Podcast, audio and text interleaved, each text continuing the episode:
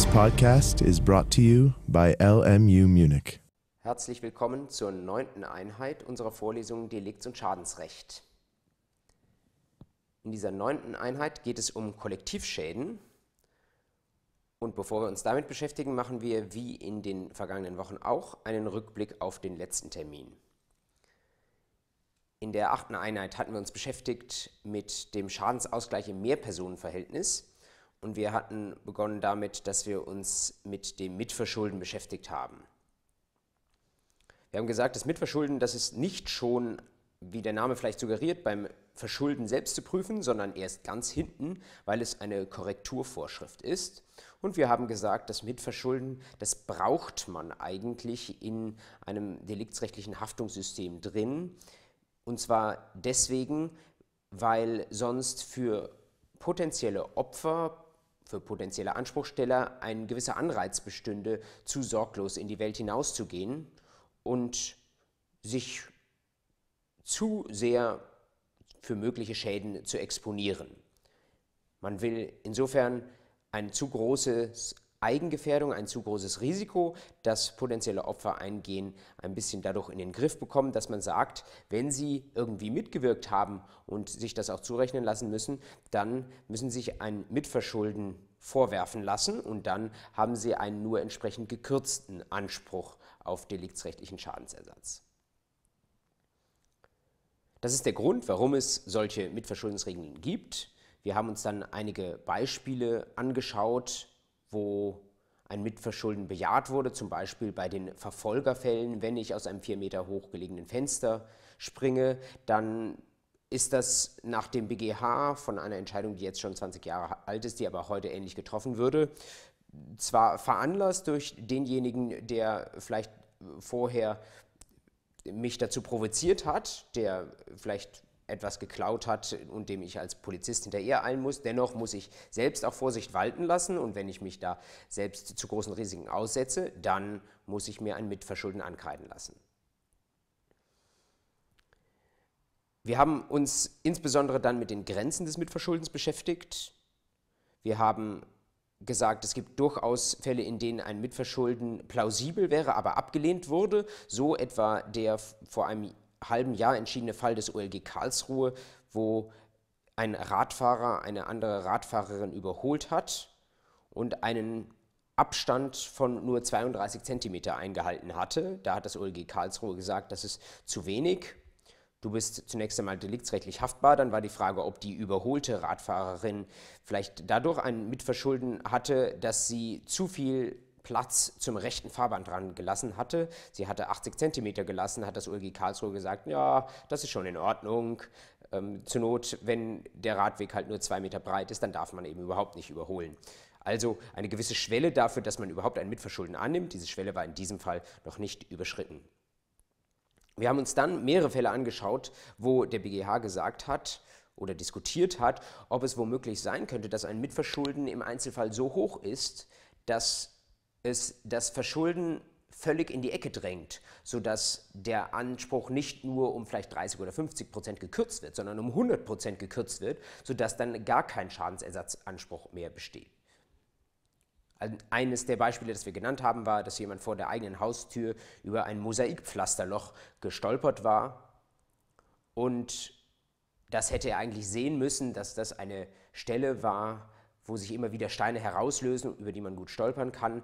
Dennoch hat der BGH in diesem und in vielen anderen Fällen gesagt, das wäre der absolute Ausnahmefall, dass ein Mitverschulden mal so groß ist, dass es das Verschulden total verdrängt und dass es den Anspruch auf Null kürzt und in der Regel wird das nicht passieren. Wir haben an der Stelle nochmal kurz wiederholt, was wir schon früher gesagt hatten. Wenn Sie ein Mitverschulden annehmen, dann tun Sie das in der Regel zwischen 30 und 70 Prozent. Es wäre sehr untypisch, wenn Sie ein Mitverschulden von 5 Prozent oder von 95 Prozent annehmen. In solchen Fällen entscheidet man sich lieber für eine ganz oder gar nicht Lösung. Wir haben uns dann angeschaut, inwieweit Gibt es andere Problemfälle im Mehrpersonenverhältnis jenseits des Mitverschuldens, das ja nur Anspruchsteller und Anspruchsgegner miteinander verbindet? Wir haben uns insbesondere angeschaut, wie es ausschaut, wenn wir auf der Anspruchsgegnerseite, auf der Täterseite in gewisser Weise mehrere Personen haben. Wir sind dann sehr schnell gekommen zum Paragraphen 830 Absatz 1 Satz 1 BGB. Diese Vorschrift regelt Mittäterschaft und sagt, wenn wir Mittäterschaft haben, dann sind beide gleichermaßen dran. Mittäterschaft heißt allerdings nicht, dass beide den vollen deliktsrechtlichen Tatbestand verwirklichen, dann braucht man die Figur der Mittäterschaft nicht, sondern man braucht die Figur der Mittäterschaft als eine Zurechnungsfigur. Wenn man sich eines merken möchte zur Mittäterschaft, dann das, dass man diese Zurechnungsfigur gerade dort braucht, wo einzelne Mittäter eben nicht den kompletten deliktsrechtlichen Tatbestand verwirklicht haben und wir die fehlenden Tatbestandsmerkmale ihnen aber doch zurechnen wollen. Das läuft insofern ganz parallel wie im Strafrecht und all das, was Sie im Strafrecht dazu gelernt haben, können Sie eins zu eins auf den 830 anwenden. Deswegen, weil das allerdings auch eine relativ radikale Rechtsfolge ist des 830, nämlich die Zurechnung der einzelnen Tatbestandsverwirklichungen. Deswegen ist dann, auch wenn es da nicht so klar drinsteht im 830, schon Vorsatz hinsichtlich der gemeinschaftlichen Begehung des Deliktstatbestandes erforderlich. Dann haben wir kurz geschaut auf den 830 Absatz 2. Da ist von der Teilnahme die Rede, also ganz wie im Strafrecht wiederum Anstifter und Gehilfen. Und wir haben gesagt, nach herrschender Meinung muss man, wenn man als Anstifter und Gehilfe, so sagt es die Rechtsfolge des 830.2, voll dran ist, dann braucht man aber auch einen doppelten Vorsatz, also nicht nur den einfachen Vorsatz wie im 830 Absatz 1, sondern den doppelten, der muss sich auch auf das Hauptdelikt und auf das eigene Teilnahmeverhalten beziehen. Das muss beides gewusst und gewollt sein. Wenn wir dann mehrere nebeneinander, sei es Mittäter oder Teilnehmer und Täter, zur Rechenschaft ziehen, dann ist die Frage, in welchem Verhältnis bei der Haftung diese mehrere Schädiger zueinander stehen und das regelt 840 BGB.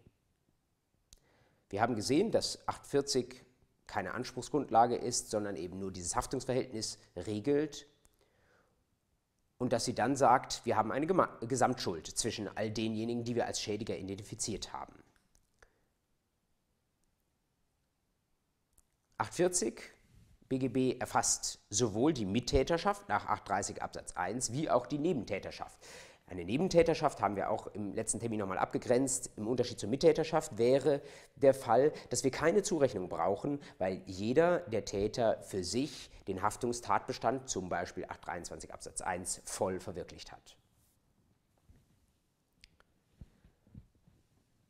Wir haben dann uns weiter mit den Rechtsfolgen bei der Haftung mehrerer Schädiger beschäftigt und haben gesehen, wenn es da einmal Haftungsgrenzen gibt, grundsätzlich Gesamtschuld, aber wenn es Haftungsgrenzen gibt, dann werden sie auf Schädigerseite individuell bestimmt. Das bedeutet, es kann sein, wir haben mehrere, die eine Körperverletzung verursacht haben, aber von der Perspektive des einen Schädigers aus ist hat sich die Körperverletzung vielleicht besonders schlimm dargestellt, deswegen muss der ein höheres Schmerzensgeld zahlen als vielleicht ein anderer Schädiger, bei dem bestimmte Umstände nicht so gravierend waren. Dann sagt man, das wird durchaus getrennt beurteilt und dann besteht die Gesamtschuld nur in dem Betrag, der beide betrifft und die entsprechende Betragserhöhung, die derjenige dann nur zahlen muss, der ein entsprechend höheres Schmerzensgeld schuldet, insoweit besteht dann keine Gesamtschuld. Schließlich haben wir uns beim letzten Mal auch noch angeschaut, was passiert, wenn wir mehrere Schädiger haben, die aber nicht aus einer gleichartigen, aus einem gleichartigen Haftungsgrund, sondern aus sehr verschiedenartigen Haftungsgründen zur Verantwortlichkeit gezogen werden. Was meine ich mit verschiedenartigen Haftungsgründen? Zum einen direkte und indirekte Verantwortlichkeit. Es gibt ja die Haftung dafür, dass ich als Geschäftsherr meinen Verrichtungsgehilfen nicht ordentlich beaufsichtigt habe, nicht ordentlich ausgewählt habe oder dass ich als Aufsichtspflichtiger ein Kind zum Beispiel nicht richtig beaufsichtigt habe. Das bezeichne ich als indirekte Verantwortlichkeit, weil da ein unmittelbarer Delinquent vorne steht und ich als Haftender stehe dahinter. Indirekte Verantwortlichkeit. Was passiert, wenn direkte und indirekte Verantwortlichkeit zusammentreffen? Das sagt uns 840 Absatz 2. Im Innenverhältnis, im Außenverhältnis haben wir eine Gesamtschuld, aber im Innenverhältnis ist dann der Normalschädiger, also der direkt Verantwortliche, alleine verpflichtet. Das heißt, während wir sonst häufig bei der Gesamtschuld eine hälftige Teilung im Innenverhältnis haben, ist es in diesem Verhältnis direkte und indirekte Verantwortlichkeit so, dass der, der vorne steht, muss voll haften. Selbst wenn das, so war es in dem Fall, den ich gebildet hatte mit der brennenden Strohscheune, selbst wenn das das, das Kind ist, das vorne steht und die Scheune angesteckt hat. Ähnlich die Regelung des 840 Absatz 3 da geht es nicht um direkte und indirekte Verantwortlichkeit, sondern das Verhältnis von Vorsatz- und Fahrlässigkeitshaftung zu, auf der einen Seite zu Gefährdungshaftung auf der anderen Seite. Wenn ich jemanden habe, der als Gefährdungs, aus einem Gefährdungstatbestand haftet, dann ist das im Grundsatz so legt es jedenfalls das Gesetz an, eine mindere Haftung, dem werfen wir weniger vor, als jemand, der seine Sorgfaltspflichten verletzt hat oder gar vorsätzlich einen Schaden herbeigeführt hat. Deswegen tritt auch derjenige, der nur für Gefährdung haftet, nach 48 Absatz 3 im Innenverhältnis hinter dem Vorsatz- und Fahrlässigkeitsschädiger zurück und könnte im Innenverhältnis vollen Ausgleich verlangen. Zum Schluss der Einheit 8 sind wir dann noch auf das sehr klausurrelevante Problem der gestörten Gesamtschuld eingegangen. Wir haben dieses Problem an einer Stelle offen gelassen und an dieser Stelle möchte ich es jetzt in diesem Termin der Einheit 9, die wir damit beginnen, noch einmal kurz aufgreifen und eine Grafik ergänzen. Wir hatten diese Folie, die ich jetzt noch einmal anwerfe, auch beim letzten Mal aufgelegt und hatten uns angeschaut, was das für Konstellationen sind, wo wir diese gestörte Gesamtschuld sehen.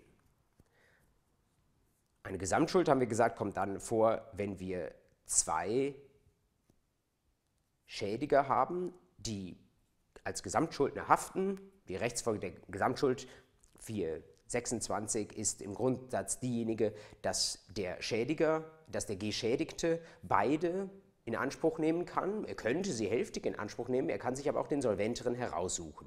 Und ähm, wie das dann zwischen den beiden aufgeteilt wird, müssen die beiden Schädiger im Innenverhältnis regeln. Dieses Regime wird nun dort gestört, wo von mehreren Schädigern einer privilegiert ist. Ein Standardbeispiel dafür, der 1664 BGB, wenn ich als aufsichtspflichtiges Elternteil vielleicht meine Aufsichtspflicht verletze, dort hafte ich nur für die Diligentia quam in also für die eigenübliche Sorgfalt und ansonsten bin ich privilegiert, ansonsten kann mein Kind mich nicht in Anspruch nehmen. Beispiele ergeben sich immer dort, wo Kindern irgendein Unglück zustößt, das von jemandem anders verantwortet wird, aber wo ich als Elternteil auch durchaus vielleicht etwas besser hätte aufpassen können, wo ich aber doch die Sorgfalt der, wie in eigenen Angelegenheiten beachtet habe. Dann bin ich als Elternteil privilegiert und die Frage ist, wie man damit umgehen muss. Diese Sache ist hochstreitig. Wir haben sie auch letzte Mal nur anreißen können und wenn Sie sich das sehr überschlagmäßig merken wollen, können Sie sich das als eine Drei-Personen-Konstellation natürlich vorstellen und müssen sich dann klar machen, dass einer auf der Störung der Gesamtschuld sitzen bleibt. Also einer muss die Last tragen. Wer könnte das sein?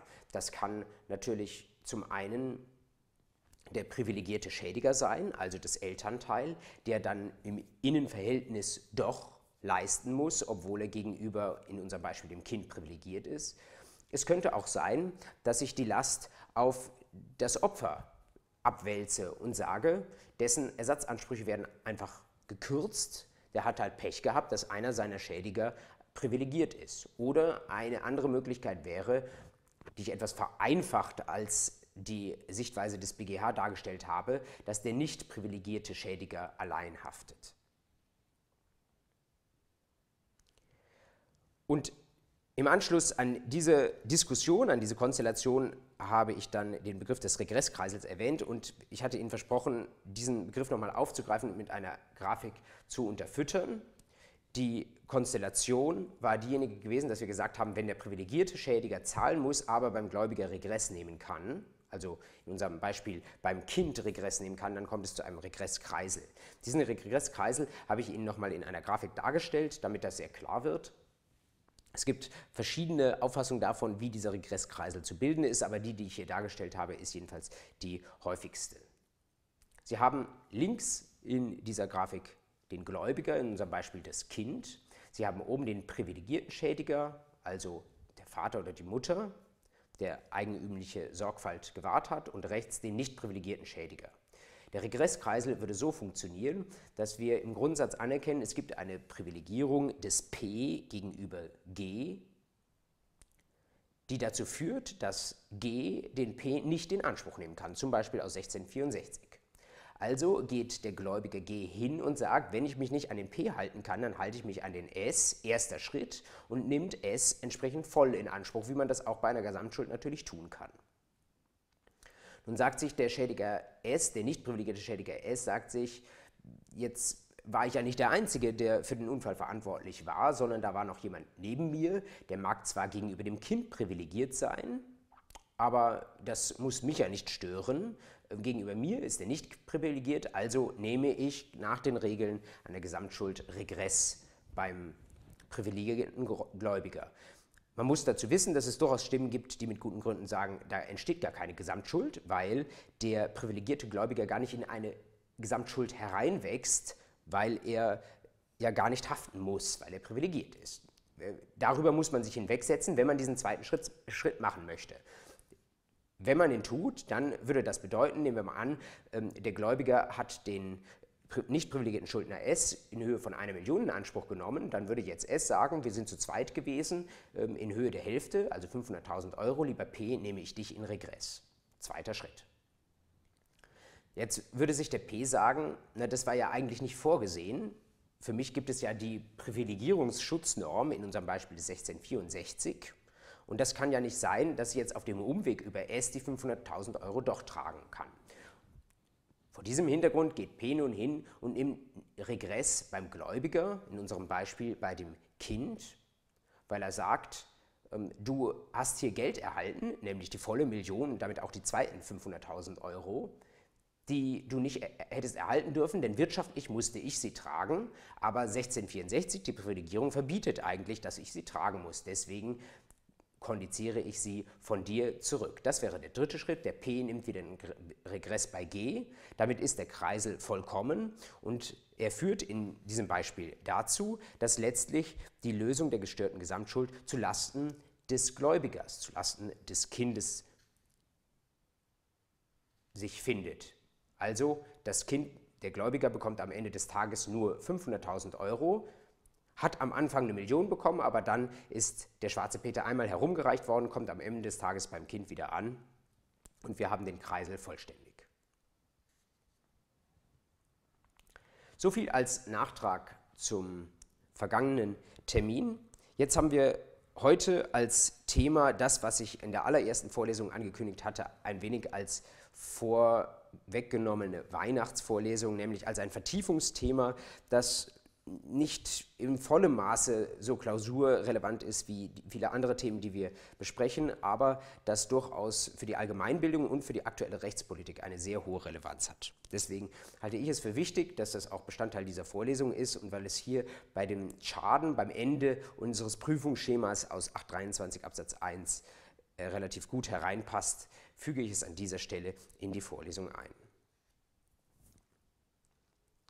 Kollektivschäden sind eine besondere Form von Schäden und wie der Name schon sagt, da haben wir nicht auf der Seite des Schädigers mehrere, sondern wir haben auf der Seite der Geschädigten mehrere, die alle Schäden davongetragen haben und sich vielleicht fragen, wie sie diese Schäden ersetzt bekommen können. Es gibt zwei Begriffe, die man, wenn man sich mit diesem Umgang mit diesen Schäden beschäftigt, kennen sollte und die möchte ich am Beginn der Vorlesung einmal einführen. Zum einen Massenschäden. Massenschäden sind Schäden, die bei einer Vielzahl von Individuen parallel auftreten, die sich aber auf eine einzige Handlung oder auf mehrere gleichartige Handlungen zurückführen lassen.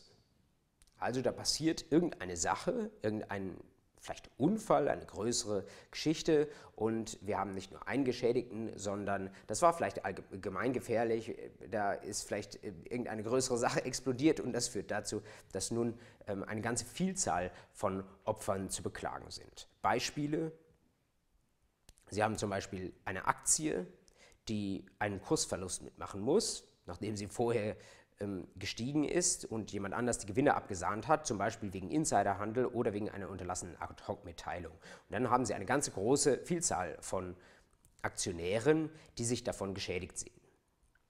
Weitere Beispiele, Sie haben eine Naturkatastrophe, einen großen Verkehrsunfall, zum Beispiel einen Flugzeugabsturz. Und es sind viele Angehörige geschädigt oder vielleicht sind viele Opfer, die noch mit dem Leben davongekommen sind, aber viele sehr gleichartige Schäden zu beklagen haben. Weitere Beispiele, die ich jetzt hier nicht aufgeführt habe, Sie haben ähm, einen ganz klassischen Stau im Straßenverkehr auf einer Autobahn und der dauert zwei Stunden und da stehen äh, 5000 Autos im Stau und jeder von denen ähm, hat Schäden zu beklagen. In erster Linie natürlich die deliktsrechtlich schwer zu ersetzenden Zeitschäden, aber es ist dennoch ein Massenschaden, der als solcher erstmal auftritt und wo man sich erst in einem zweiten Schritt fragt, wie man damit umgeht und ob der ersatzfähig ist. Oder etwa, wenn auch durchaus häufig, wenn das Mobilfunknetz ausfällt, vielleicht sogar für einen längeren Zeitraum, dann ist es auch nicht nur ein Opfer, sondern sie haben ganz viele, ähm, viele Vertragspartner eines Mobilfunkunternehmens, insofern also ein nicht nur deliktsrechtlicher Anspruch, die geschädigt sind.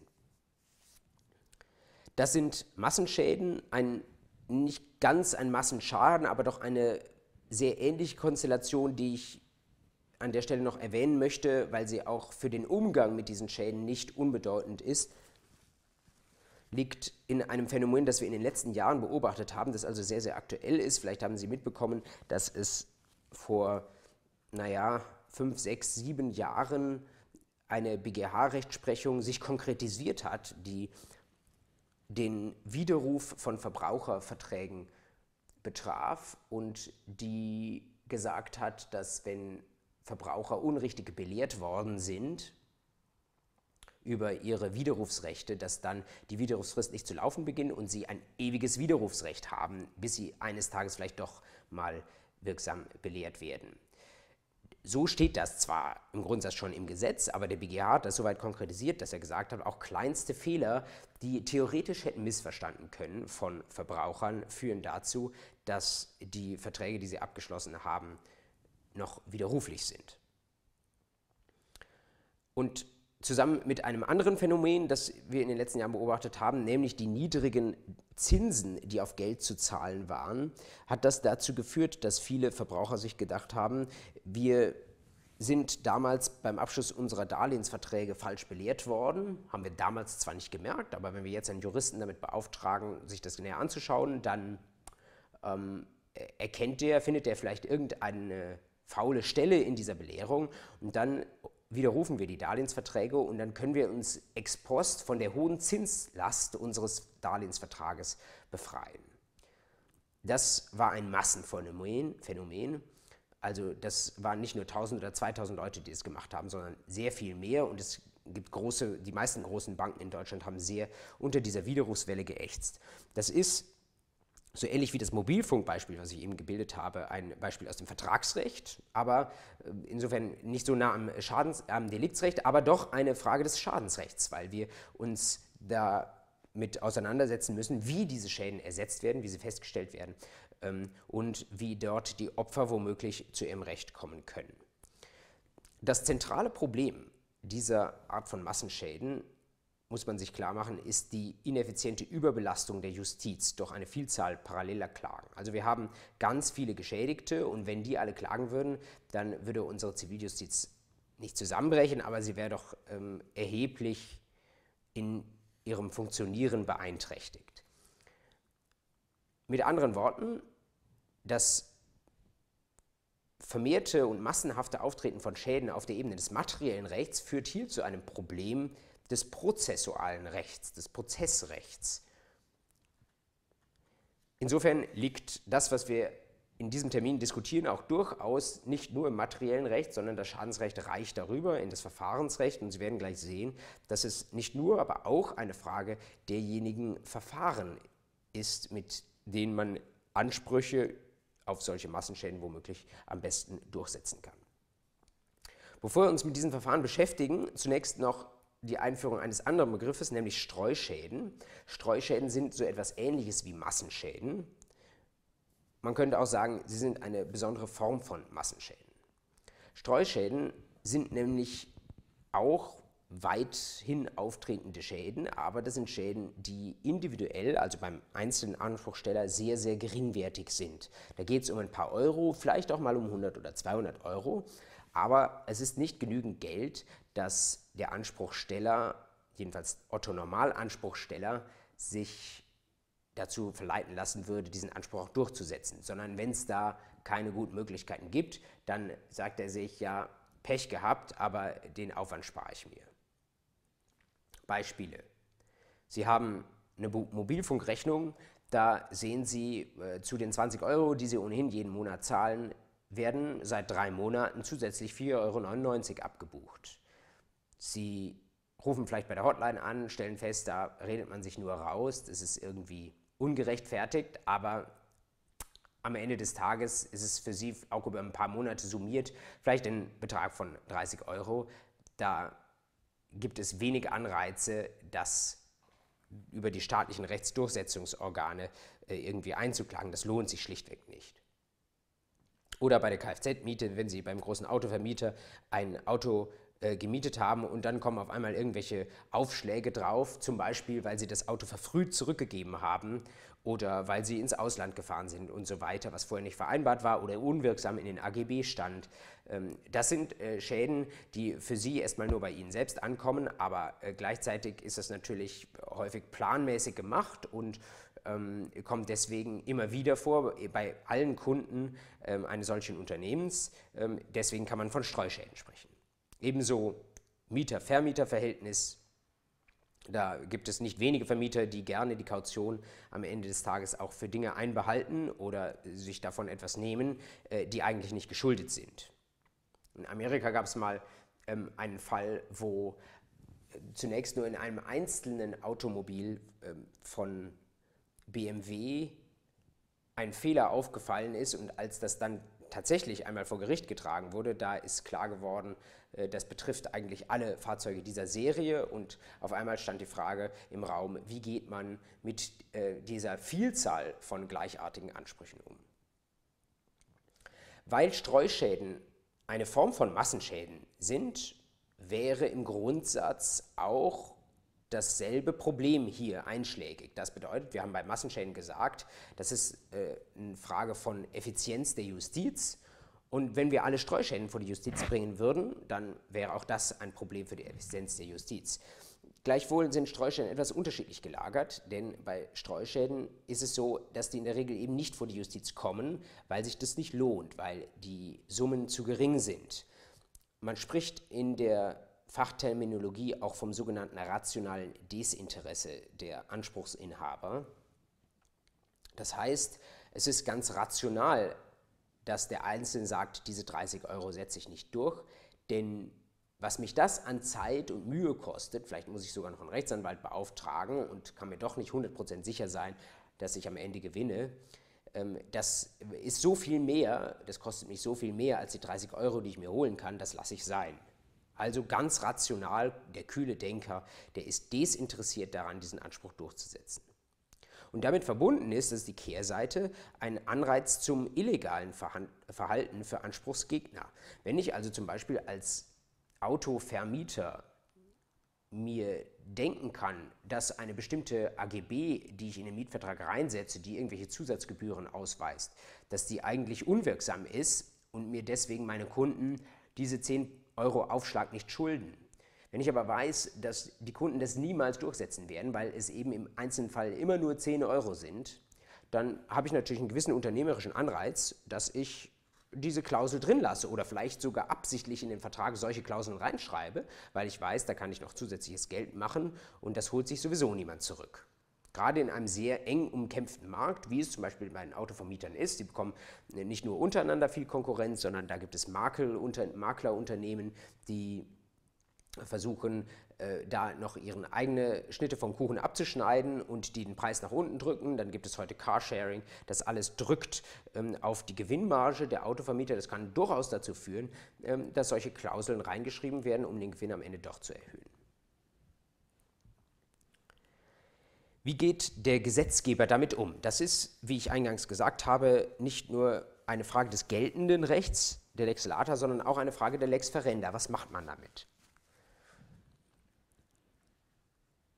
Es wird häufig dann ein Vergleich gezogen zu der Rechtslage in den USA und man schaut sich, was natürlich auch für sich genommen durchaus sinnvoll ist, einmal an, wie lösen andere Länder diese Probleme und inwieweit gelingt dort vielleicht ein effektiverer Rechtsschutz von Massen- und Streuschäden, als das bei uns der Fall ist.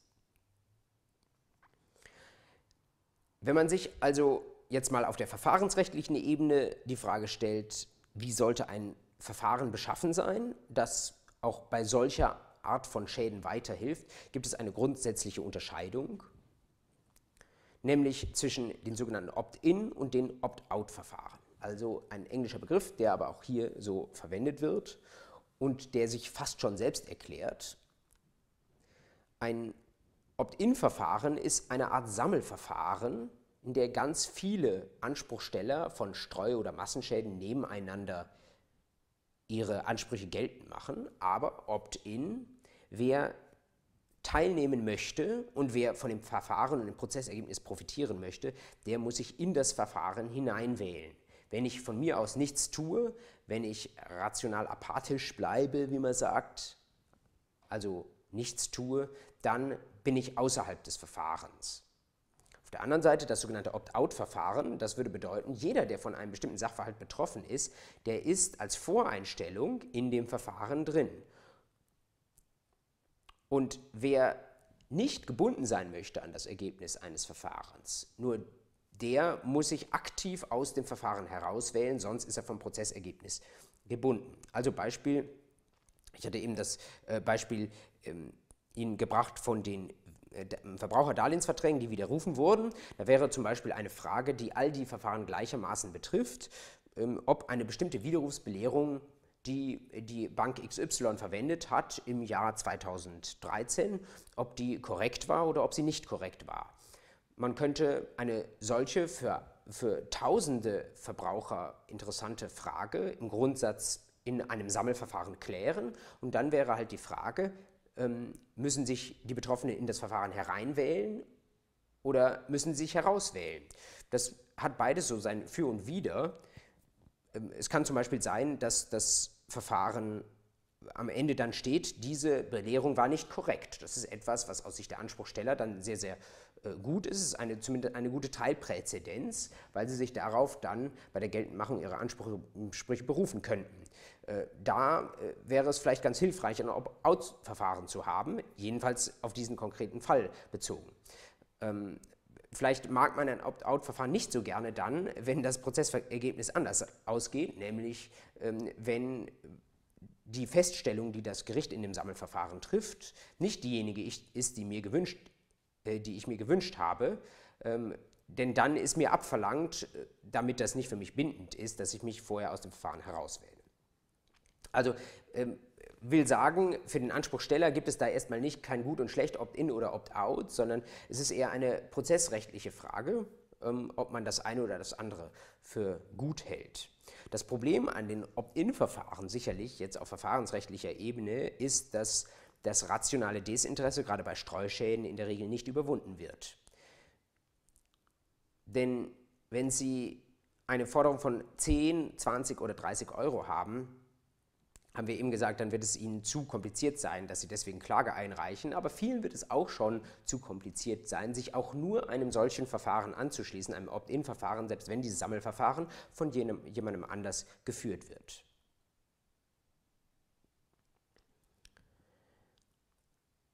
Wenn ich hingegen ein Opt-out-Verfahren habe, dann habe ich ein anderes Problem. Dann nehme ich all diejenigen mit dem rationalen Desinteresse zwar mit, aber ich binde am Ende des Tages rechtlich Personen, womöglich auch mit einem für sie nicht vorteilhaften Ergebnis, die eigentlich überhaupt nichts getan haben, dass sie an diesem Verfahren beteiligt waren. Also das beides hat so sein Für und Wider. Äh, zum Opt-out-Verfahren sagt man zusätzlich noch, dass es ein Anreiz für Anwälte sei, dass sie in schwachen Fällen prozessieren, weil sie wissen, ähm, sie müssen nicht ihre Mandanten davon überzeugen, äh, dieses Verfahren anzustrengen, sondern es sind im Grundsatz mal alle dabei.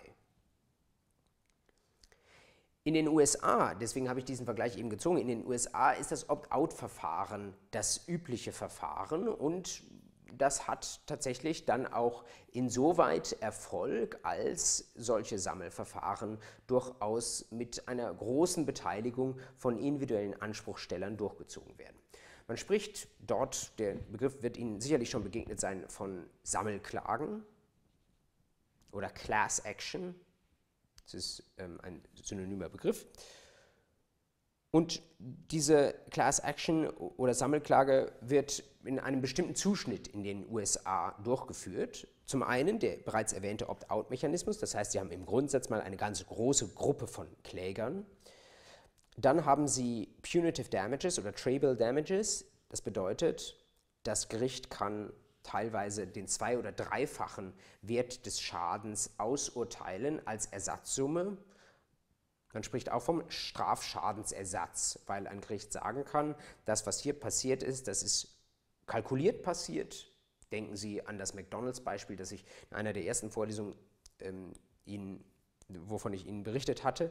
Das ist kalkuliert passiert und wir wollen einen Anreiz setzen, dass die Schädiger sowas nie wieder tun.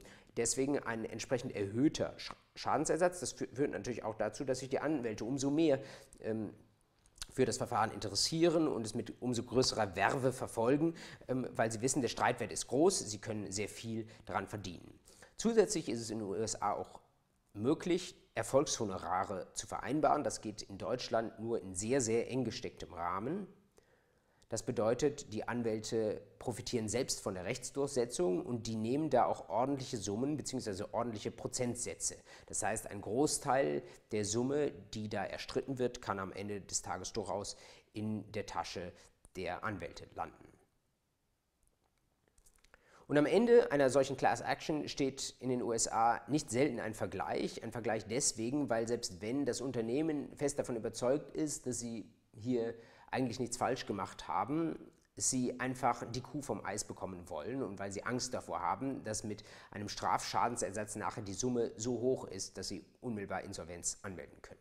Ein Beispiel, das ich etwas verkürzt dargestellt habe, aber das sich trotzdem auch im Original sehr, sehr ja, sehr, sehr gewöhnungsbedürftig für unsere Ohren anhört, ist ein Verfahren, das im Jahr 2015 gegen das Unternehmen Red Bull stattgefunden hat in New York. Da hat sich ein Kunde darüber beschwert, hat gesagt, es gibt doch diesen Slogan, Red Bull verleiht Flügel, aber das verleiht ja gar keine Flügel. Das ist ja gar nicht so. Und er hat noch ein bisschen ausgeführt, das muss man der Fairness halber sagen, dass er sich davon eine äh, entsprechende Koffeinspritze erwarte oder Taurinspritze erwarte und eine entsprechende Leistungssteigerung und das leiste dieses Getränk nicht. Das heißt, es ging nicht nur um das äh, buchstäbliche Flügelverleihen. Ähm, und äh, tatsächlich, da hat er eine Class Action angestrengt und das hat dazu geführt, dass Red Bull am Ende des Tages sich verglichen hat auf ähm, ungefähr 13 Millionen US-Dollar nur wegen dieses Werbespruches und ähm, weil es eben nicht nur den einen Kunden betraf, sondern sich eine ganze Vielzahl von Kunden dann an dem Verfahren beteiligt hat und ich glaube, jeder von denen hat am Ende des Tages dann 100 ähm, Dollar auf die Hand bekommen. Das Ganze passiert in den USA in normalen Gerichtsverfahren. Es passiert allerdings auch in Schiedsverfahren. Ursprünglich waren Schiedsverfahren, Schiedsverfahren sind private Gerichtsverfahren, die es auch hier in Deutschland seit ganzer langer Zeit gibt.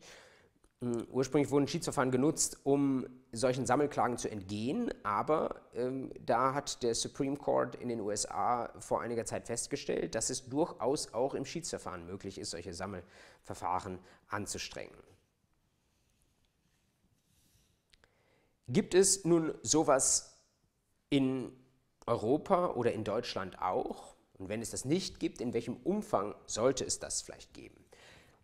Das Gute an den Sammelklagen, das erkennt man zunehmend auch in Europa ist, dass Ansprüche, auch wenn sie noch so klein sind, auf Schadensersatz, dass solche Ansprüche durchgesetzt werden. Und dass damit ein, jedenfalls in gewissem Umfang die Anreize zum Rechtsbruch für Unternehmen verschwinden. Jedenfalls soweit das kalkulierbar ist, was nicht so einfach ist, das für Unternehmen zu kalkulieren. Ähm, wenn sie einen Slogan wie Red Bull verleiht Flügel heraushauen, ähm, ist es für wenige wahrscheinlich vorherzusehen, dass sie am Ende des Tages viele Millionen Dollar zahlen müssen. Es gibt tatsächlich, in der Vergangenheit gab es das und auch aktuell Überlegungen wegen der Vorteile dieses Modells, das nach Europa und nach Deutschland zu übertragen.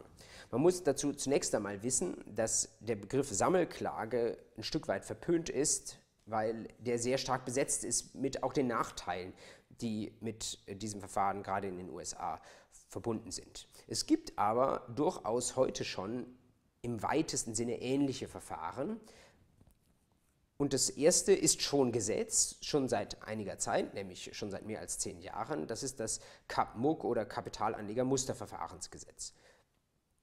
Das wurde damals als sogenannte Lex Telekom erlassen, denn dort gab es wiederum ein äh, kapitalmarktrechtliches Problem mit äh, bestimmten Informationen, die dem Kapitalmarkt hätten zur Verfügung gestellt werden sollen. Und es gab jedenfalls im Raum stehende Ansprüche von Anlegern. Und es gab das Massenschädenproblem, was ich Ihnen eben dargestellt habe, dass man sehr große Befürchtungen hatte, dass die Justiz mit dieser massenhaften parallelen Inanspruchnahme ähm, einer Aktiengesellschaft in diesem Fall äh, überfordert sein würde. Deswegen hat man zunächst einmal begrenzt auf den Bereich der Kapitalanlegerverfahren dieses Musterverfahrensgesetz erlassen, CAPMUG. Das läuft so, dass das vor dem Oberlandesgericht stattfindet. Das Oberlandesgericht wählt einen Musterkläger aus und die übrigen Kläger treten in den Hintergrund. Die sind aber schon am Verfahren beteiligt und profitieren auch davon, wenn dieses Verfahren zu einem Ergebnis kommt. Es ist ein Opt-in-Verfahren, das heißt, man ist nicht automatisch drin, sondern muss schon aktiv geltend machen, dass man sich an diesem Verfahren beteiligen möchte. Es heißt deswegen Musterverfahren, weil bestimmte Tatsachen und Rechtsfragen per Zwischenfeststellung geklärt werden.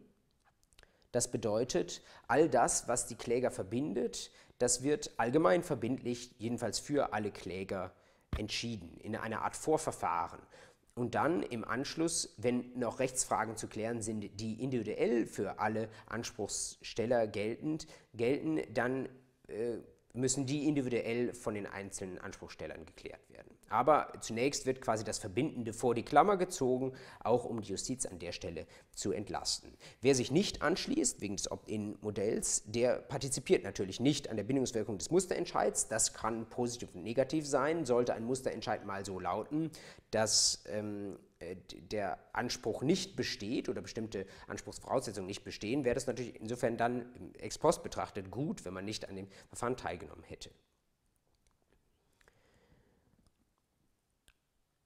Wie ist die Rezeption dieses Kapitalanleger-Musterverfahrensgesetzes? Nun, vorsichtig gesagt, sie ist sehr verhalten geblieben.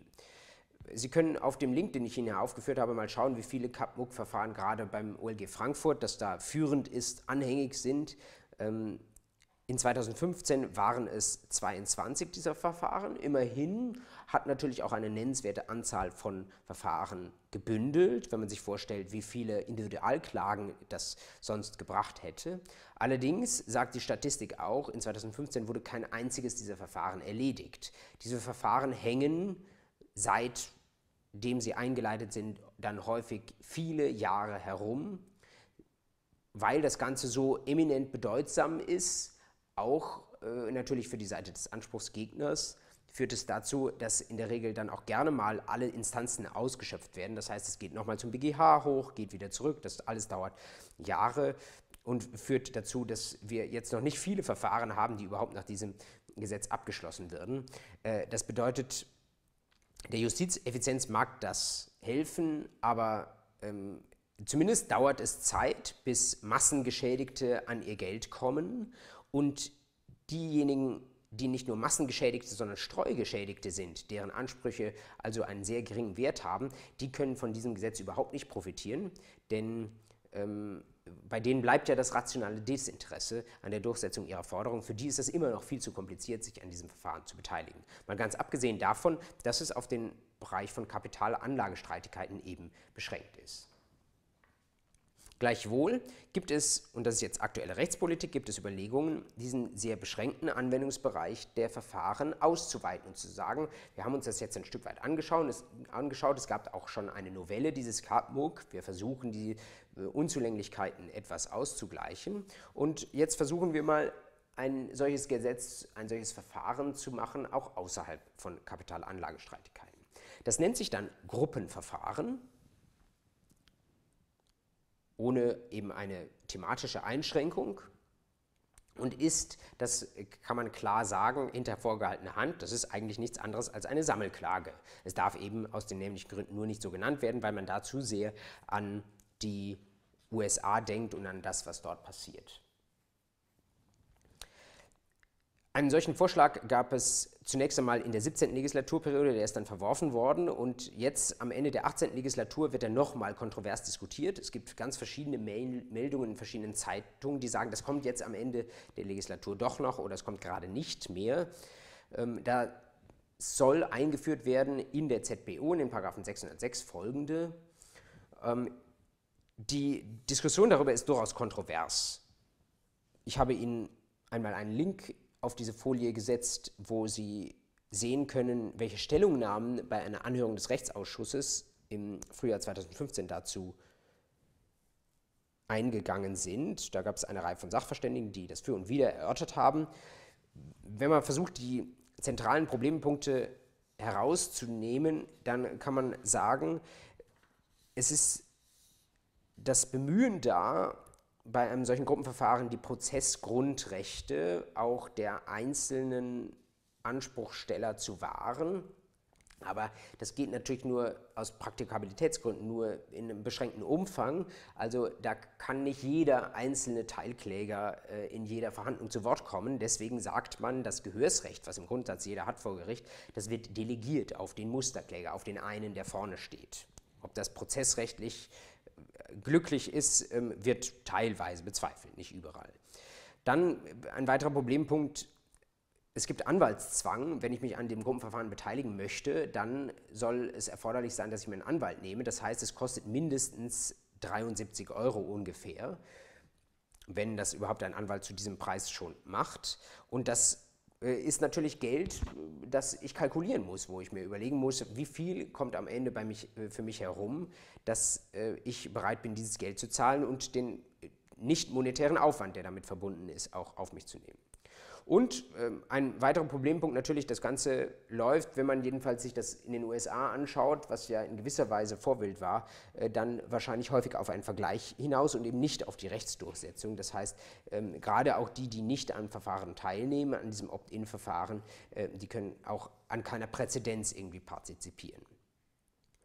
Man muss dem ähm, Gesetzesvorschlag sicherlich zugutehalten, dass er versucht, all das, was als unbillig empfunden wird an dem US-amerikanischen Modell, dass er versucht, ähm, das zu meiden. Also zum Beispiel ähm, soll es nur wegen dieses Gruppenverfahrens keine Erfolgshonorare geben, wie wir sie aus den USA kennen es soll keinen Strafschadensersatz geben und so weiter. Und die Hoffnung, ähm, die mit diesen Vorschlägen verbunden wird, ist diejenige, dass dadurch diese überzogenen oder für unsere Ohren überzogenen Entscheidungen, die man aus Sammelklagen in den USA kennt, wo dann auch der Großteil des Geldes von den Anwälten mitgenommen wird, dass das äh, in einem Gruppenverfahren nach deutscher Strickart jedenfalls nicht vorkommen würde. Kehrseite, die die Kritiker dann wieder sagen, ist diejenige, äh, dass die große Frage ist, ob das dann für Anwälte überhaupt lukrativ genug ist, ähm, dass sie das einigermaßen erfolgversprechend auch anbieten können und ähm, dass sie sich überhaupt dabei engagieren werden, diese Gruppenverfahren zu führen. Eine andere Verfahrensart, die es bereits gibt, die nicht zur künftigen Rechtspolitik noch gehört, ist die sogenannte Verbandsklage. Auch darauf möchte ich kurz eingehen, weil sie ebenfalls durchaus interessant ist für Massen- und Streuschäden. Bei einer Verbandsklage ist es so, dass man anerkennt, dass die Anspruchsteller aus verschiedenen Gründen ihre Rechte vermutlich nicht verfolgen werden. Und man sagt, es gibt aber Interessenvereinigungen oder berufsständische Einrichtungen, die dann diese Klägerrolle übernehmen können. Es könnte also zum Beispiel sein, dass eine Verbraucherzentrale als Verbrauchereinrichtung oder die Wettbewerbszentrale als Schutzeinrichtung der, ähm, des, des lauteren Wettbewerbs, also von Unternehmerseite, dass die ein bestimmtes Problem erkennen und eine Klage einreichen, sodass das die Verbraucher oder die Händler nicht selbst machen müssen. Um diese Verbandsklang noch etwas attraktiver zu machen, hat man sich an mehreren Stellen im Gesetz darauf geeinigt, dass man äh, sie nicht nur individuelle Ansprüche geltend macht, sondern auch noch das sogenannte Recht zur Gewinnabschöpfung vorsieht. Das bedeutet, Sie dürfen darauf klagen, dass eine bestimmte, zum, zum Beispiel unlautere Geschäftspraxis unterlassen wird und dass dann alle Gewinne, die in der Vergangenheit aus dieser Praxis geschöpft wurden, abgezogen werden. Diese Verbandsklage, da gibt es durchaus eine Reihe von Entscheidungen. Problem, die mit diesen Problemen, die mit diesen Klagen verbunden sind. Zum einen, es fehlt diesen Verbänden und Interessenvereinigungen an einer ausreichenden finanziellen Ausstattung. Also Beispiel der Verbraucherzentralen, die müssen sich sehr genau überlegen, wo sie mal einen Prozess führen können, wo sie sich das überhaupt leisten können, weil sie nicht so viele Mittel haben. Und Sie müssen auch immer schauen, das sehr, sehr gründlich rechtlich prüfen, dass das Risiko nicht zu hoch ist. Denn wenn Sie einen großen Prozess verlieren oder Sie werden vielleicht auch in weitere Instanzen noch gezogen, dann äh, kann das dazu führen, dass in Ihrer Kriegskasse ein großes Loch ist und Sie dürfen natürlich nicht defizitär abschließen. Man versucht das durch äh, Prozesskostenfonds jetzt in der Zukunft zu lösen, aber es ist ein großes Problem in der Gegenwart. Ein weiteres Problem natürlich, dass diese Verbände ähm, auch wenn sie sich bestimmte Interessen auf die Fahnen schreiben, häufig auch noch Eigeninteressen haben. Ähm, also die verantwortlichen Personen haben, finden vielleicht andere Fälle interessant, als jemand, der von außen drauf schauen würde, interessant fände und ähm, bringen vielleicht dann eher die Fälle zu Gericht, jedenfalls von der Tendenz her, die sie selbst für interessant finden und haben vielleicht bestimmte andere Fälle überhaupt gar nicht auf dem Radar. Und ein großes Problem gerade bei der Gewinnabschöpfung ist dasjenige, dass man nachweisen muss, welche Gewinne geschöpft wurden mm, und dass diese Gewinne dann auch noch da sein müssen und das beklagte Unternehmen dann nicht ohnehin schon pleite ist. Man kann etwas vereinfacht sagen, dass diese Gewinnabschöpfung nach 10 UWG oder 34a GWB, also ähm, äh, wettbewerbsrechtliche Gesetze, dass diese Gewinnabschöpfung eigentlich in den seltensten Fällen funktioniert und in voraus einem Gehorsam äh, und um Prozesskosten zu sparen, die klagenden Verbände häufig auch schon auf die äh, Beantragung überhaupt der Gewinnabschöpfung verzichten. Das führt dazu, dass wenn eine Verbandsklage in diesen seltenen Fällen, in denen sie überhaupt geführt werden, überhaupt mal Erfolg hat, dass dann häufig eben keine Gewinne abgeschöpft werden, sondern wir nur einen sehr begrenzten Streitwert haben. Ähm, und als Unternehmer, der sich überlegt, ob er vielleicht mal eine rechtswidrige AGB verwendet, äh, ist das Risiko deswegen sehr überschaubar. Ich muss vielleicht mal die Prozesskosten tragen, wenn ich da verliere und darf dann für die Zukunft diese Klausel nicht mehr in den AGB verwenden. Aber für die Vergangenheit ist es sehr, sehr unwahrscheinlich, dass die Klage mir da irgendwas wieder wegnimmt. Kritiker sagen deswegen, dass diese Verbandsklage nicht besonders effektiv ist, weil sie den Unternehmern, die es darauf anlegen, nicht den Anreiz nimmt, sich äh, illegitim, sich rechtswidrig zu, äh, zu verhalten. Wenn man das wiederum in ein Verhältnis setzt mit dem, was in Amerika, Stichwort Sammelklage, passiert, ähm, kann man durchaus die Frage aufwerfen, ähm, ob wir tatsächlich die Effektivität, die trotz allen Nachteilen wir in den USA bei der Sammelklage sehen, ob wir die überhaupt erreichen können, wenn wir all diejenigen Einzelaspekte weglassen, äh, die das Modell in Amerika so erfolgreich machen. Die Frage ist nicht einfach zu beantworten, aber diese Frage wird man sich wahrscheinlich stellen müssen, wenn man versucht, solche Sachen wie das Gruppenverfahren, von dem ich eben gesprochen habe, in der Zukunft in Deutschland einzuführen. Es spricht vieles dafür, dass das in der laufenden Legislatur, also bis 2017, nicht mehr kommt, sondern ähm, dass es eher dann ab 2017 in der nächsten Legislatur vielleicht mal in einen Koalitionsvertrag reingeschrieben wird und dann äh, vielleicht mal mit besseren Aussichten irgendwie in das Gesetzgebungsverfahren einsteigt. Wenn es dann, äh, ich würde sagen, frühestens 2020 zu einem solchen Gesetz kommen könnte, bliebe eben noch die Frage der Effektivität. Ähm, das wird dann die Praxis zeigen, es spricht allerdings vieles dafür, dass je weiter man das von dem US-amerikanischen Modell entfernt, ähm, desto problematischer wird es sein, dass das wirklich die guten Anreize für Unternehmer setzt. Ich habe diese Anreize gerade beim Beispiel der Gewinnabschöpfung Ihnen noch einmal aufgeführt in, einer einzelnen, in einem einzelnen Slide und die nochmal mit einem Beispiel hinterlegt, damit Sie vielleicht noch etwas plausibler vor Augen haben, wie das Kalkül eines einzelnen Unternehmers ist, der sich einem solchen Gewinnabschöpfungsanspruch ausgesetzt sieht. Stellen Sie sich vor, Sie haben einen Unternehmer, der es mit dem Recht nicht so genau nimmt und der das Recht eher ökonomisch betrachtet und der sagt, ich befolge das Recht gerne dann, wenn der Rechtsbruch für mich wirklich auch mit monetären Nachteilen verbunden ist. Aber äh, wenn ich mich rechtswidrig verhalten kann und mir bleibt das Geld, dann nehme ich doch gerne das Geld. Dieser Unternehmer prelle, jetzt mal in einem vereinfachten Beispiel, 100 Kunden um jeweils 100 Euro. Das heißt, er macht vorläufig einen Gewinn von 10.000 Euro. Jetzt kommt da ein Verbraucherverband an und sagt, ich verklag dich und will diesen Gewinn wieder abschöpfen, die 10.000 Euro.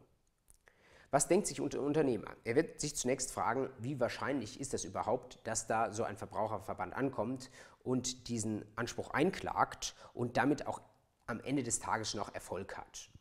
Seien wir mal, gehen wir mal davon aus, dass der Unternehmer sehr, sehr vorsichtig kalkuliert und sagt 60% Wahrscheinlichkeit, dass dieser Gewinnabschöpfungsanspruch am Ende des Tages erfolgreich durchgesetzt wird.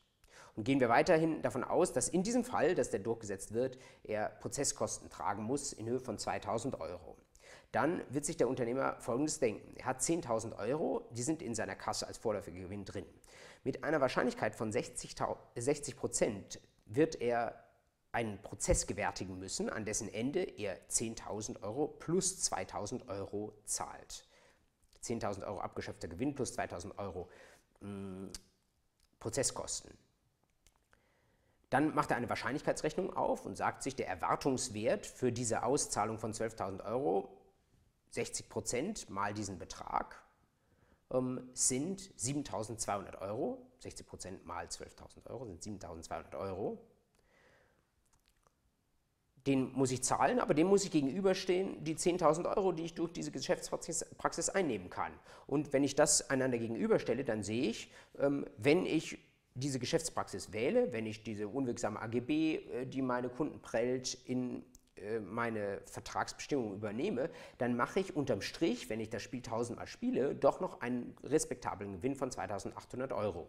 Also der rücksichtslose Unternehmer, würde, der das Recht nur ökonomisch misst, der würde sagen, das mache ich. Das Risiko ist da, ähm, aber ähm, wenn ich das Spiel häufig genug spiele, dann wird mir am Ende noch was übrig bleiben. Und das Ganze, wohlgemerkt, ähm, ist jetzt sehr, sehr pessimistisch insoweit gerechnet, als wir davon ausgehen, dass der Gewinnabschöpfungsanspruch mit einer Wahrscheinlichkeit von 60 Prozent durchgesetzt wird. In der Praxis wäre das wahrscheinlich noch nicht mal ein Prozent. Und umso höher sind natürlich die Gewinne, die Unternehmer aus rechtswidrigem Verhalten davontragen können. Und die Gewinnabschöpfung, wie dieses Beispiel zeigt, ähm, wird daran wenig ändern können.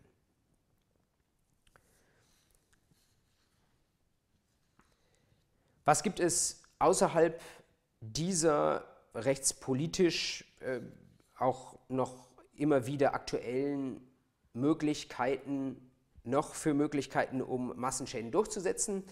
Ähm, einige habe ich Ihnen noch aufgeführt. Zum einen Rechtsverfolgungsgesellschaften, das sollten Sie zumindest mal gehört haben, könnte in einer mündlichen Prüfung vielleicht einmal gefragt werden.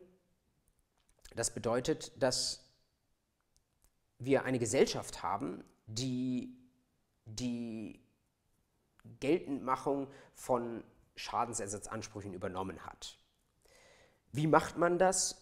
In welcher Konstruktion? Nun, denkbar wäre zunächst, das in Prozessstandschaft zu machen, also ähm, die vielen Geschädigten behalten ihre Rechte und lassen die Gesellschaft ihre Rechte in Prozessstandschaft einklagen. Das ist aber nach deutschem Zivilprozessrecht sehr problematisch oder, oder steht unter sehr hohen Voraussetzungen, denn da braucht man ein schutzwürdiges Interesse an der Rechtsverfolgung. Das hat eine solche Gesellschaft eigentlich nur dann, wenn sie wirklich für den Einzelfall gegründet ist. Wenn also im Einzelfall sich tausend Geschädigte zusammentun, zusammen eine Gesellschaft gründen, dann wäre das denkbar. Hm, wenn wir eine gewerbliche Rechtsverfolgungsgesellschaft haben, also die sagt, ich mache das als mein Geschäftsmodell, dass ich äh, Massenschäden einklage, dann ist es in der Regel erforderlich, dass die Geschädigten ihre Ansprüche abtreten. Und dann kann die Rechtsverfolgungsgesellschaft sie aus eigenem Recht, also 398 Abtretung und dann aus eigenem Recht ähm, einklagen. Das Problem ist, dass die Rechtsprechung damit sehr rigide äh, umgeht und zwar vor dem Hintergrund des 138 Absatz 1 BGB, also Sittenwidrigkeit. Und da gab es einen sehr aufsehenerregenden Fall. Das sind jetzt keine Streuschäden, sondern wirklich Massenschäden. Ähm, und zwar ging es um Schadensersatz wegen kartellrechtlicher Absprachen. In diesem Beispiel ein Zementkartell. Da gab es also viele, die sich solcher Schadensersatzansprüche berühmten und die haben die abgetreten an eine solche Rechtsverfolgungsgesellschaft und diese Rechtsverfolgungsgesellschaft hat die Ansprüche vor dem Landgericht Düsseldorf, später vor dem Oberlandesgericht Düsseldorf eingeklagt. Und die Düsseldorfer Gerichte haben gesagt, ähm, diese Abtretung sei nichtig gewesen, weil die Rechtsverfolgungsgesellschaft nicht ausreichend kapitalisiert gewesen sei um im Falle eines Prozessverlustes der Gegenseite die Prozesskosten zu erstatten. Interessant ist es in diesem Fall gerade deswegen, weil es relativ wahrscheinlich war, dass diese Schadensersatzansprüche eigentlich ähm, berechtigt waren, also durchgekommen wären. Und aus nur so einem formalen Punkt, also unzureichende Kapitalisierung, ähm, ist dann diese Klage gescheitert. Diese Entscheidungen aus Düsseldorf haben gerade in der Literatur für sehr, sehr viel sind auf sehr großes Echo gestoßen und haben sehr viel Gegenwind bekommen, weil viele das kritisiert haben. Das laufe einer effektiven Rechtsdurchsetzung zuwider. Deswegen auch da ist es nicht unwahrscheinlich, dass sich da vielleicht auch nochmal der BGH in einem späteren Fall damit beschäftigt und ähm, die Sache etwas anders sieht oder dass vielleicht auch irgendwann mal der Gesetzgeber tätig wird und diesen Rechtsverfolgungsgesellschaften an der Stelle etwas mehr Spielraum gewährt. Denkbar natürlich auch, dass die Rechtsverfolgungsgesellschaften für sich hingehen und sich entsprechend kapitalisieren, um diesem Einwand äh, der Nichtigkeit der Abtretung in Zukunft nicht mehr ausgesetzt zu sein. Das Ganze aber geht eben natürlich nur für Massenschäden. In diesem Fall beim Zementkartell Kartell waren das Millionenforderungen, die die einzelnen Geschädigten hatten. Wenn wir bei typischen geringwertigen Verbraucheransprüchen sind, also bei Streuschäden, die 10, 20, 30 Euro ausmachen, dann ähm, bleibt das rationale Desinteresse und äh, dann wird auch eine Rechtsverfolgungsgesellschaft jedenfalls nach gegenwärtigem Strickmuster wahrscheinlich noch nicht helfen. Es gibt immerhin Ansatzpunkte, wo sich das zu ändern scheint. Das ändert sich insbesondere dort, wo die Kosten der Gründung oder Beauftragung einer solchen Gesellschaft, ähm, vielleicht auch infolge der Mittel des Internets, doch deutlich sinken. Ein Beispiel dafür VW-Abgasskandal. Beim VW-Abgasskandal, der ja auch andere Hersteller betrifft, haben sie auch natürlich eine Vielzahl von Geschädigten, die in Amerika durchaus respektable Schadensersatzsummen einklagen konnten oder vergleichsweise erzielen konnten. Und die Frage ist, inwieweit das auch in Europa und in Deutschland geht. Hm, es ist nicht ganz so einfach, dort zu einem Schadensersatzanspruch zu kommen, aber es ist auch alles andere als abwegig. Und da gibt es jetzt tatsächlich äh, Unternehmen, die sich auf die Durchsetzung solcher Rechte spezialisiert haben und die äh, ganz bewusst vielleicht auch mit einer Terminologie werben, die man sonst nur aus Amerika kommt, nämlich aus der Sammelklage. Ich habe Ihnen hier abgedruckt einen Ausschnitt aus der Homepage des Anbieters MyRide.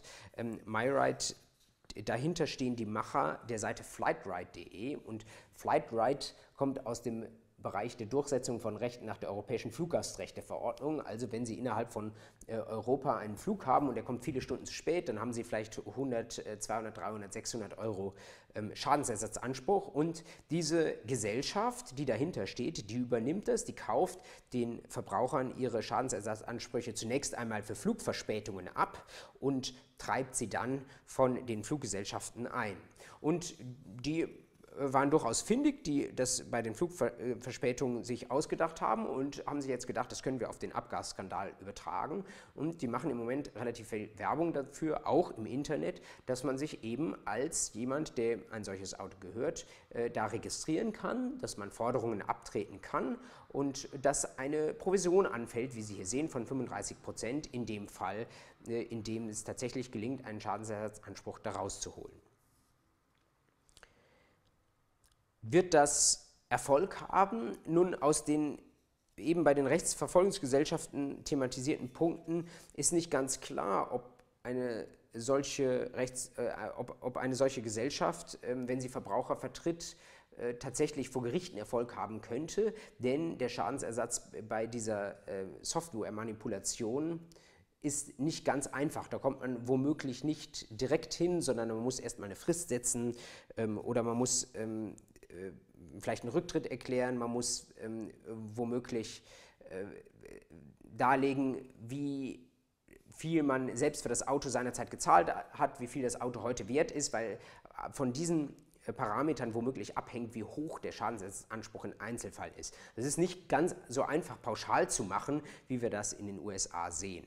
Äh, dennoch ähm, könnte natürlich ein solches Unternehmen nicht unerfolgreich sein, insbesondere dann, wenn sie einfach durch die schiere Zahl der Anspruchsteller, die sie sammeln, vielleicht ähm, in außergerichtlichen Verhandlungen mit dem in Anspruch genommenen Unternehmen äh, eine gewisse Schadensersatzsumme heraushandeln können. Interessant übrigens, dass die ursprüngliche Werbung auf der Seite bis Oktober 2016 so aussah, also noch etwas reißerischer. Bis zu 5000 Euro pro Auto wurden da versprochen. Da war die Rede davon, dass eine Kooperation bestehe mit einer US-Star-Kanzlei. Hm, kein Risiko, keine Anwaltskosten. Ähm, es ist nicht ganz klar, warum das letztlich das etwas konservativere Layout dieser Seite geworden ist. Ähm, aber da sehen Sie, dass auch ähm, ja, äh, Anwälte und ähnliche Rechtsverfolger müssen offenbar aufpassen, wie sie die Sachen im Internet präsentieren. Ähm, und äh, manches ist berufsrechtlich, auch anwaltsberufsrechtlich nicht unproblematisch, äh, was dort gezeigt wird und wie dort auch Mandate und Aufträge oder in diesem Fall Anspruchsabtretungen eingeworben werden. Das alles sind letztlich Mechanismen auf der prozessualen Seite, also Überlegungen, wie ich im materiellen Recht bestehende Schadensersatzansprüche über gute Verfahren eintreiben kann. Und wir haben uns jetzt eine ganze Reihe von verschiedenen Verfahren angeschaut und haben gesehen, das ist nicht einfach und es wird umso schwerer, je geringer die Schadensforderung, Schadensersatzforderung ist, die dem Individuum zusteht, weil sich dann die Verfahren, so einfach sie gestrickt sind, doch in vielen Fällen einfach für die Betroffenen nicht mehr lohnen. Es gibt zum Schluss jetzt möchte ich erwähnen, gibt es eine Möglichkeit, wie man das Ganze vielleicht wieder in das materielle Recht zurückholen könnte. Eine Möglichkeit, wie man es vielleicht schaffen könnte, in der Zukunft sich nicht mehr mit diesen Prozessverfahren, mit diesen Spielarten letztlich des Zivilprozesses zu beschäftigen, sondern wir versuchen kann direkt schon auf der materiell-rechtlichen Ebene und der Erfüllung des Vertrages und dem Umgang mit Störungen gerade eines Vertrages bei vertraglichen Schadensersatzansprüchen womöglich zu vermeiden, dass es nachher zum Rechtsstreit kommt. Die Rede ist von sogenannten Smart Contracts und unter diesem Begriff versteht man selbstvollziehende Verträge, also Verträge, bei denen schon von vornherein festgelegt ist im Vertrag, was womöglich schiefgehen kann und direkt dafür schon Vorkehrung getroffen wird, dass dann womöglich ein Schadensersatz in der einen oder anderen Weise vielleicht direkt abgebucht wird, sodass man sich gar nicht mehr vor Gericht darum kümmern muss, eine entsprechende Forderung einzutreiben. Beispiele Sie haben eine Kfz-Miete, zum Beispiel im Carsharing, und die Höhe und der Einzug dieser Kfz-Miete werden gesteuert einfach dadurch, dass an das System übertragen wird, wo sich dieses Fahrzeug gerade befindet. Es könnte zum Beispiel sein, ähm, dass in dem Vertrag zwischen Mieter und Vermieter auch geregelt ist, dass der Mieter nicht die vorgeschriebene Höchstgeschwindigkeit überschreiten darf und dass ansonsten eine Vertragsstrafe fällig wird oder ein vertraglich festgelegter Schadensersatzanspruch, den der Kfz-Mieter, wenn er mit dem Auto deutlich die Höchstgeschwindigkeit überschreitet, an den Vermieter zahlen muss, weil er dessen Auto zu sehr in Gefahr bringt. Dann wäre etwa denkbar, dass man das direkt in den smarten, in den schlauen Vertrag hineinschreibt, direkt dafür eine Einzugsermächtigung erteilt. Und wenn das System durch die Bewegungsdaten des Fahrzeugs feststellt, dass das Auto deutlich zu schnell war, dann wird das sofort auf dem Konto des Fahrers sich bemerkbar machen. Denkbar wäre auch, wenn ich einen Vertrag über Mobilfunk abschließe und das System merkt, das System weiß aufgrund der entsprechenden Datenübertragung, dass an der Stelle, wo ich bin, für eine gewisse Zeit kein Netz verfügbar ist, dann hätte ich nach materiellem Recht womöglich eben einen Schadensersatzanspruch oder ähm, äh, ja, untechnisch gesprochen einen, einen Minderungsanspruch und jetzt könnte ein Smart Contract vorsehen, dass in diesem Fall direkt schon die Daten, die im System verfügbar sind, darüber, ob das Netz funktioniert hat oder nicht, dass die dazu führen, dass ich womöglich auf meiner monatlichen Rechnung sofort, ohne dass mein Mobilfunkanbieter etwas dagegen tun kann, einen entsprechenden Discount finde. Das sind Beispiele dafür, dass Smart Contracts womöglich geringwertige Forderungen, also gerade die Forderungen, bei denen wir mit dem Prozessrecht nicht so viel weiterkommen, weil die Leute rational desinteressiert sind, direkt auf der Ebene der Vertragsgestaltung berücksichtigen kann, dass das später schwierig werden könnte und wie ich direkt im Vertrag anlege, wie entsprechende Schadensersatzansprüche in dem Moment, wo sie ausgelöst werden und wo das System davon Kenntnis erlangt, sofort gezahlt werden. Also gerade im Bereich geringwertiger Forderungen könnte der Rechtsvollzug auf diesem Wege in Zukunft entscheidend einfacher werden. Natürlich gibt es bei Smart Contracts auch eine Fülle von Fragen. Das ist nicht so, dass das die Patentlösung für alle Probleme wäre, die mit der Geltendmachung von Schadensersatzforderungen einhergehen. Denn wie bei so vielen Dingen lassen sich Smart Contracts natürlich auch missbräuchlich nutzen. Auch in Smart Contracts kann man viele Dinge hineinschreiben, die vielleicht missverständlich sind, die vom Kunden als solche nicht wahrgenommen werden, äh, die vielleicht eine Zahlung verfrüht auslösen, ohne dass bereits sicher festgestellt ist oder unter Wägung auch einzelner Details des konkreten Falles äh, festgestellt ist, dass tatsächlich ein Schaden entstanden ist. Also es ist nicht die Patentlösung für die Zukunft, aber wir werden diese Art von Verträgen gerade bei geringwertigen ähm, Handelsgütern des täglichen Lebens in der Zukunft noch wesentlich häufiger sehen. Und es könnte sein, dass ein großer oder zumindest ein nennenswerter Teil der Probleme, mit denen sich das Verfahrensrecht momentan beschäftigt, wie man versucht, vielleicht in Gruppen oder gesammelt Ansprüche geltend zu machen, ein Stück weit der Druck rausgenommen wird, dadurch, dass wir diese Arten von Verträgen haben, die Streitigkeiten zu einem guten Teil dann überflüssig machen. So viel zum Thema kollektiver Schadensersatz. Das war die vorgezogene Weihnachtsvorlesung. Der nächste Termin der Vorlesung ist der 22. Dezember. Auch das ist noch vor Weihnachten. Und wir werden uns in diesem Termin beschäftigen dann mit weiteren Anspruchsgrundlagen. Wir haben jetzt den 823 Absatz 1 in den bisherigen neun Terminen von der Wiege bis zur Bahre mit der Lupe ganz genau angeschaut. Wir haben alle Anspruchsvoraussetzungen abgearbeitet. Wir haben uns schließlich auch mit vielen Besonderheiten noch im Schadensrecht beschäftigt, Stichwort Mehrpersonenverhältnisse oder heute auch Kollektivschäden. Was wir jetzt tun wollen in dem gesamten verbleibenden Teil der Vorlesung ab dem nächsten Mal, ist, dass wir uns die weiteren Anspruchsgrundlagen, die das Deliktsrecht noch bereithält, eine nach der anderen anschauen. Wir werden dabei viel zurückgreifen können auf das, was wir uns bei 823 Absatz 1 schon angeschaut haben. Manches werden wir wiederholen, damit es sich besser setzt. Und beginnen werden wir am 22. Dezember mit dem 823 Absatz 2, also dem Schadensersatzanspruch wegen Verletzung eines Schutzgesetzes.